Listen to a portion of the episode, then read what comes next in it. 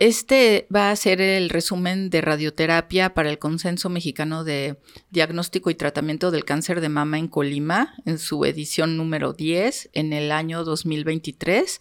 Y tenemos a la doctora Jean Wright, que nos va a hablar acerca de su opinión acerca de este consenso. Ah, gracias, buenos días. Primero, yo, quiero decir muchas gracias por invitarme a esta conferencia. Es un gran ah, honor estar aquí con ustedes.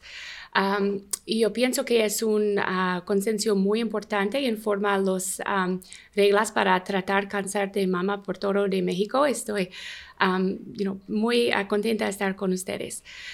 yo creo que lo más importante a cambio en radio-oncología es el cambio um, en el número de tratamientos. Y en este, uh, en este año hay un cambio que la hipofraccionamiento moderado es recomendado por la mayoría de casos de pacientes que están recibiendo radioterapia por cáncer de mama. Y es un gran beneficio por nuestros pacientes porque los cursos son más cortos y es más accesible por mucha gente.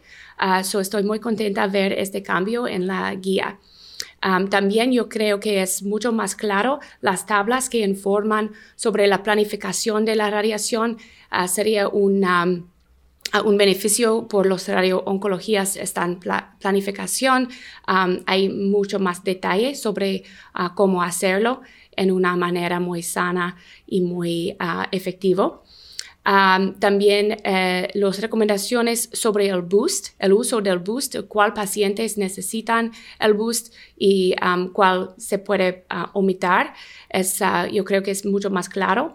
Y finalmente, la, ah, la situación de posiblemente omitir la radiación en las mujeres que tienen riesgo muy bajito, por ejemplo, las mujeres mayores de 65 años o más con menos riesgos para recurrencia, es posible uh, omitir la radiación en varias ah, situaciones, específicamente cuando los pacientes están tomando terapia hormona.